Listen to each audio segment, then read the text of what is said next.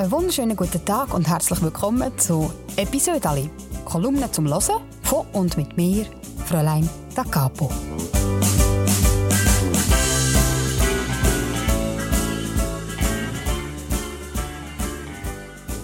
Ich bin seit 2015 Kolumnistin für die Schweizer Familie und das heisst, ich schreibe jede Woche ein Episode Ali. Ja, und das kommt dann immer auf der letzten Seite im Heft und dort und ich es dann wieder ausschneiden und lege es ab in einen Ordner und der Ordner der steht jetzt bei mir im Gestell und ist brutal dick. Und jetzt habe ich gedacht, ich könnte diesen Ordner vornehmen, aufschlagen und mit euch zusammen eine von diesen Geschichten aufwärmen. Heute lese ich einen total trümmeligen Krimi-Podcast. Und zwar ist es eine Kolumne aus dem Jahr 2016. Titel «Total trümmelig». In der Einkaufspassage stehen drei Senioren beieinander bei den Kleiderständern und reden. Auf einem von diesen Ständern sind Frühlingsblüsli. Ich weiss das so genau, weil ich dort war und ein bisschen in diesen Blüsli geschneugt habe. Und zwar nicht wegen der Blüsli, sondern wegen der Senioren.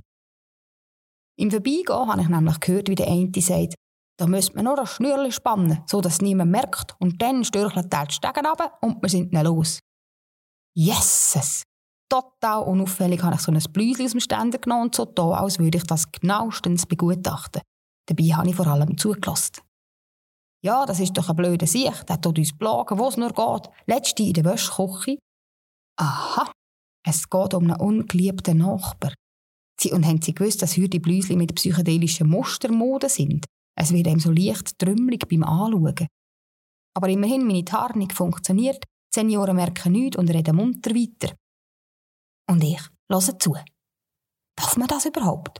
Also ich meine jetzt nicht zulassen, sondern das öffentliche Aussprechen von Tötungsabsichten. Sich im Geist auszumalen, wie man so einen Nachbar um eine Ecke bringt, das geht ja noch. Aber das laut sagen, es sind nicht gerade die cleversten Senioren da, hä? Und ich befinde mich jetzt ein bisschen im Clinch. Weil ich das gehört habe, müsste ich jetzt das der Polizei melden. Und wenn die mordlüsternen Rentner dann wirklich ihre Schnürli spannen und der Nachbar auf das aber tatsächlich die Finken zusammenstellt, wäre dann mein Schweigen eine Art Beihilfe zum Mord. Oder vielleicht auch unterlassene Meldepflicht oder so. Ja, wobei, wenn ich mir das genauer überlege, das mit dem Schnürli, das geht jetzt eh nie. Weil wenn man das spannen will, müsste man ja eine stabile Haltevorrichtung an der Wand montieren. Und das hinterlässt hundertprozentig Spuren. Und auch wenn man die Löcher noch zuspachtelt, das sieht man von bloßem Auge, dass da etwas gemacht worden ist. Hey, die denken viel zu weit.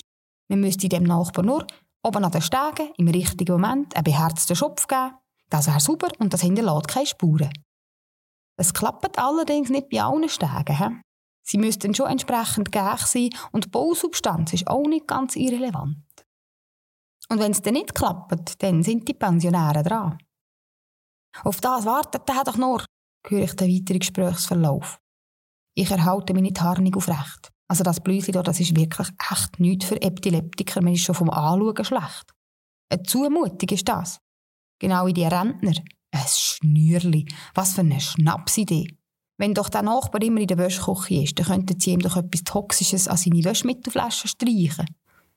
Ja, und so könnte man ihn dann schleichend vergiften. Von dieser Methode habe ich mal in einem Krimi gelesen. Aber wie kommt man an das Gift? Ja, weil kann auch nicht einfach in die Apotheke gehen und fragen, haben Sie etwas gegen Nachbarn da? Und wie ich mir so überlege, wie ich das mit einem perfekten Mord würde machen würde, wird mir bewusst, dass ich auch ein zu viel Krimis konsumiert habe in letzter Zeit. Und dass ich, bevor ich weitergehe, diesen Senioren noch den Kauf von so einem Blüsli näher legen Ja, weil das Muster, das sollte für einen Infarkt vom Nachbar absolut länger. Das war es mit meinem Episode aus dem dicken Ordner.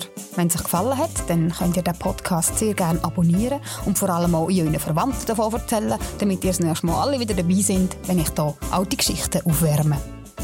Damit es euch bis zum nächsten Podcast nicht langweilig wird, könnt ihr sehr gerne schauen, was ich so treibe in der Zwischenzeit. Ich bin auf Instagram, ich bin auf Facebook, man kann immer reinschauen, was ich so mache.